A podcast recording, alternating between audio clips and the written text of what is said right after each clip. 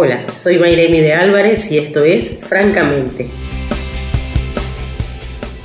¿Recuerdas en algún momento ponerte nerviosa o nervioso por encontrarte con alguien importante en tu vida? Esto mismo le pasó a Isaías en el libro de Isaías capítulo 6. Quiero hablarte de una experiencia que tuve cuando me fui a casar por el civil, tenía tanta emoción en mi corazón que no sabía si era miedo, si era nervio y tenía un grito interno que no, nunca pude expresar.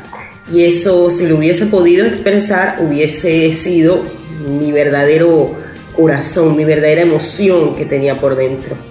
Muchas veces nos sucede así, lo expresamos o no lo expresamos. Isaías se encontró con Dios, tuvo su primer encuentro cara a cara con Dios.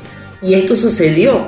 Y mientras Isaías veía la inmensidad, la majestuosidad, lo maravilloso que es Dios, pudo ver ángeles, pudo ver serafines, pudo ver cosas maravillosas.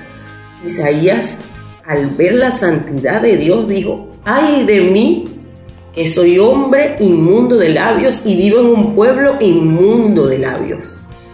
El encontrarnos con Dios puede sacar de nosotros lo mejor o lo peor.